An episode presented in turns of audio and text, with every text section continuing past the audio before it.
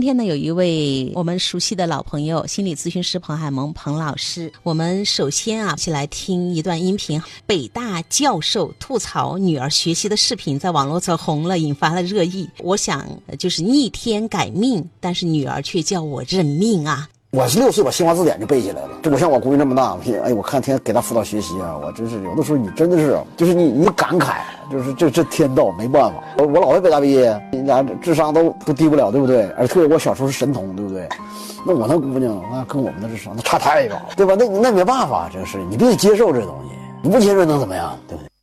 看到这个采访，不少普通家长调侃道：“内心平衡了，还以为就自己家孩子学习堪忧。”原来北大教授也会有一样的烦恼。呃，他大概意思就是他们都是很厉害的人，但是孩子的情况比较一般。对，爸爸说我六岁就可以背下新华字典了，人家都叫我神童。但是我们这个女儿啊，真是认命吧，天注定的。我的孩子其实是很普通的，认命吧，接受吧。这个视频走红之后呢，缓解了很多普通家长的焦虑啊。教授都有这样的烦恼啊，我们的孩子普通好像是可以接受了。就是北大教授的孩子，他说我的孩子。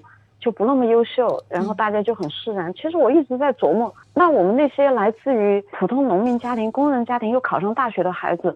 为什么大家不去感叹他们怎么没有追随父母成为农民或者工人？很神奇，这是个逻辑是什么？世俗意义上的成功嘛？教授的孩子那真是人中龙凤。对啊，那那么多人中龙凤，他其实也是从很普通的，比如普通的工人家庭、农民家庭，或者我们普通的一般人的家庭那样出来，大家也都接受。那就为什么这里面有一个规律，觉得一定是遗传？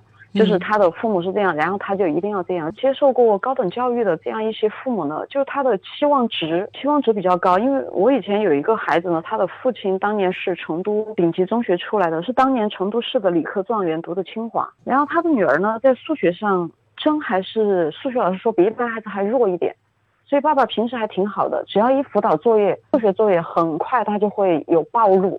他的心里有一个潜台词，就是我的女儿怎么能够数学不好？所以他在数学上他就特别容易暴跳如雷。所以他女儿一一弄到数学就已经呆若木鸡，就是恐惧感就已经充满了他，总有一种感觉就是我的孩子。就以我的这个底子，我们两口子这一个，其实我觉得这里边更多的就是一个科学的方法。比方这个教授，我跟孩子讲作业，我本来想逆天改命的，你想都教授的孩子还要逆天改命，所以这个期待有多高？我当时一看到这个，我一下子就想到辅导作业。虽然你是教授，但是你真的不一定讲小学的东西，你真能讲好。对啊，我跟很多家长讲过，哪怕你是高知，你是工程师，你是很不得了的人，但是小学数学题讲这个题可能。嗯，就是小学老师的学历不如你，但是人家可能就是说得清楚，然后符合孩子的认知水准。不觉得我们的家长哪怕接受过高等教育，你一定一定是可以在家里给孩子当家庭教师的。就是我们的家长特别比较厉害的这些家长，他会觉得这么简单的，对你都不会。我觉得是一个很大的问题，就是你觉得很简单的，对于孩子来说不一定很简单。是。你还真不会讲一加一等于二，你觉得太简单了，这个都不需要讲。但对于一个孩子来说，真的是一个特别深奥的事情。我们经常说从具象到抽象，你要提炼出这个概念来，对孩子来说真的是上了一个坎儿了。另外，我想说一下，就是在这个过程中，我特别想起纪伯伦的那首诗，就是你的孩子，他不是你的孩子。我在养育孩子的过程中，真的很早就开始，就慢慢的去习得这种观念，就是我的孩子，我的女儿，个她不是我的克隆体，她跟我不像。就是里里外外真的都不像。我是一个写作还可以的人，就是写书写文章。我的女儿昨天还在跟我讲，他说大学了要各科都要写论文，他说他头疼这一个。在小学的时候就有这个问题，但是我很早就就释然了，就是说他是他，他是一个独立的生命，此生有缘到我们家来成为我的孩子，我们此生有缘同行。但是他不是发给我手上的一块橡皮泥，拿给我捏成我的样子。比着我的样子捏成我的样子，我很早就发现他有很多的能力板块，各种这样那样。与我极不相同。你看，爸爸说我六岁就可以背一本新华字典，人家都叫我神童。爸爸他可能会用自己的这个经验，他的经历，他会去觉得孩子，你六岁就不能背那个新华字典，你就背不下来，然后你就不是神童，就可能在这个过程当中就会去表达，哎呀，你怎么就不行呢？我们说这种其实对孩子从小就是一种打击否定，你为什么跟我不一样？你错了。对，如果他们真的在日常生活中展现了这些点，确实就是一个否定。你的孩子来到你的身边，可能带着他的天赋力量而来。还有就是，如果你的孩子的表现有不如意的地方，那个我我不知道，就是很多这样的人，他能不能接受我自己是有有瑕疵的，有不行的？因为有一部分功成名就的人，实际上他是完美主义者，就是非常完美，他不太接受自己有瑕疵，所以奋斗到。双倍、五倍的精力，也许他们也不太接受自己的孩子有瑕疵，那么就也有可能会有对孩子的否定吧。我们说老师，你想我教那么多学生，我都能教好，我还教不好我自己的孩子吗？是不是这就优越感来了？就那个优越感，我很厉害，我很能。当他太高大以后。那个孩子就会不由自主的就会被他压下去。经常讲就是俯首甘为孺子牛。有些这样比较厉害的人，他有时候收不住他的那个光芒。看爸爸我怎么样啊？爸爸我咬牙扛过去，什么抑郁症？爸爸我那会儿难道我没有困难吗？我咬牙啊！我那会儿像你们现在这么脆弱。他就是这个话里话外，我觉得这个优越感就比较爆棚。这个孩子长年累月被这么压着，然后这个孩子的力量就发不出来。嗯，还记得一位爸爸曾经跟我聊天，他的呃爱人呢是那个学中医的。他说他的孩子现在出现了很多问题，一个是吃不饱，因为妈妈怕孩子积食，所以严格控制孩子的那个饭量啊饮食，所有的东西包括水果都要是温热了才能给孩子吃。所以孩子到了亲戚朋友家就会说妈妈从来不让我吃饱，爸爸就觉得妈妈。太过了，就是矫枉过正了，不知道怎么去让妻子听他的。他说，因为妻子说他才是专业的。另外，他说孩子就是训练那个拉粑粑也是，他的妻子会非常的严格的要求，在什么时候你就必须要去上厕所。他说，其实孩子就非常痛苦。后来跟这个爸爸说，我说我说你老婆肯定也有同事嘛。我说用同样专业的人告诉你老婆，他真的错的有点离谱，就是那种过犹不及，把孩子就带的大家都看不下去了。这就是专业嘛，他就觉得我专业，你懂啥？所以孩子真的是不好吗？真的是学渣吗？这个学渣是怎么来的？要打一个大大的引号啊！就是带着职业角色在家里也有可能。就是那个中医妈妈，她确实在家里感觉很像个医生，而且还是比较紧张状态的医生，不太像个妈妈。妈妈是带着本能养孩子，比较包容和宽松。你说那个不识生冷，我知道中医有时候要记一下，但是你这搞得来，就中国古话叫过犹不及哈，就是你这太过了，确实这背后就带着比较大。的紧张和焦虑感。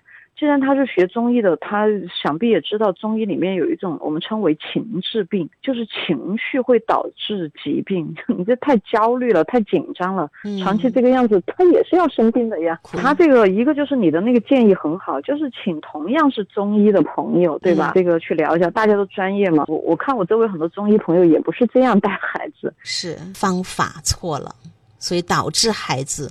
变得特别的不如人意，呃，学习能力，爸爸不能用自己的标准啊，这个教授不能用自己的标准去定义孩子是成功还是是个渣。爸爸这个教授他放低，他如果认命，其实我们说放低期待。可能孩子和大人都会轻松一点，你会看到孩子他的那一面，你觉得不行的那一面，慢慢就会起来。当爸爸认命了，说不定转机也就开始了啊！这是我看到的一个资源。对，呃，我们说有一句话叫“过度的担心是诅咒”，就是如果在这件事上父母的意志太过强大，高压太大，就是哇，你要学习，你要这样。如果孩子他特别乖、特别乖、特别乖的听话，这里面就有一份屈辱在，就是我没有主权吗？所以也许他就会有一个隐形的表达，就是就是他要做他自己，你非要我怎样，我非不怎样。另外一种就是在大考中掉链子，看着还行，但是一到那个要出效果的时候，他就会。莫名其妙的搞得很差，你太过担心他那个点，然后在那个点上你赋予了太强的你自己的意志给到他，他就像是被侵略的太多了以后，他自己的国王被压压压压的太重了以后，他一定会在某个点反弹。所以，我们对于孩子的学习和成长，真的要。要比较慢，所以有可能这个教授他会觉得我六岁就是个神童，我能背新华字典。你看我女儿就不行，包括在辅导作业上遇到挫折，所以孩子可能在辅导作业方面也没有如他的意，他就会去以以偏概全。对，他可能就没有嗯办法客观评价他女儿其他方面的这个优点。我觉得他这个认定了这几个字的背后，我一开始我就听到有这种感觉，就是他好像一开始有一种感觉，就是我是教授的女儿，我的女儿。天生的就应该怎么样？对，那我我期待我们所有的家长放下这个预设，就是你孩子来到人世间，就好像老天发给你一个种子，这个种子它是长成松树，还是长成玫瑰花，还是长成狗尾巴草，那就是那个种子，它真的是带有它的天赋力量而来。对，你还甭以为就是你是大学教授，你的女儿就一定要是大学教授。然后我曾经看到有人说，有一个著名的这个家庭教育的专家就说他。啊，大学教授这么厉害，结果他女儿不过是个中学音乐老师，这是又有何不可？就大学教授的孩子，就下一步怎么办？就只有都去哈佛当教授了。那哈佛教授的孩子下一步怎么办？都只有上月球了。所以我会觉得他自己好像原来有一个预设，就是我是大学教授，今天那个起点就好像给的很高，他就需要大学教授以上。而且如果女儿可以有话语权的话，可能女儿会说：“爸爸，你六岁你能背新华字典，我六岁你知道我能干嘛？”有一个妈妈说，她的孩子在那个幼儿园的时候，妈妈就说：“太了不得了，都说她的孩子。”会是天才，数学天才。她的孩子用那个很小的积木，他可以兜一艘巨大的航空母舰，其实是很难完成的。他的孩子会用两天的时间，非常专注的来完成这个事情。不知道在这个过程当中，孩子他的思维啊，会受到哪些启发和开发？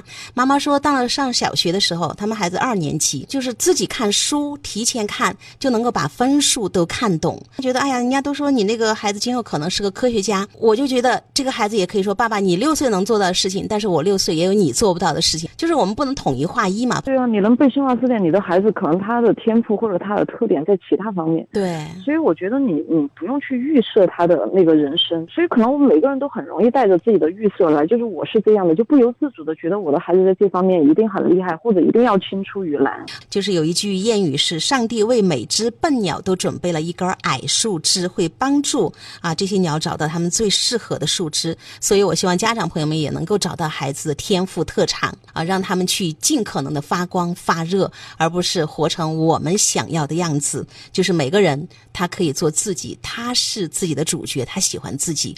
那句话不就是天生我材必有用？对对对。所以有时候我看到那些家长扼杀孩子们的天赋，我就觉得好心痛。我不是刚才跟你讲那个二年级孩子数学方面有天赋，你猜爸爸做了一个拔苗助长的事情是什么？让孩子提前把三年级的课程学完，让他跳级。这个孩子就很崩溃，然后就开始各种学不好，尤其在数学课上要捣蛋，啊，妈妈也很痛苦，老师也很痛苦。最后妈妈就去问孩子：“你到底为什么这样？”孩子说：“我不想跳级，我想跟同学待在一起，我想跟班级待在一起。”所以有时候我们家长那个心啊，我觉得，觉得这件事里面有一个特别重要的点，我反复想要强调，就是请家长一定要很重视孩子的人际关系，不要因为学习而。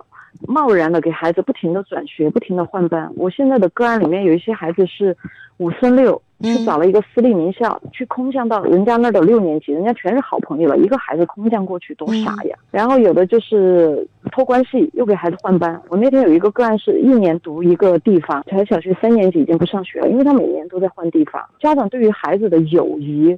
对于他的人际关系毫不在意，他们只觉得哇，那个地方是名校，那个老师很好，这是人，这不是机器，人是有感情的，感情就是要发生链接的。爸爸就这样子让他跳级，人家孩子就说我要回到我原来的班级，那有我的好朋友，那太重要了。所以孩子的情绪、孩子的感受，我们家长真的不要用学习这唯一的一个指标啊，就代替完了，这是很恐怖的一个事情。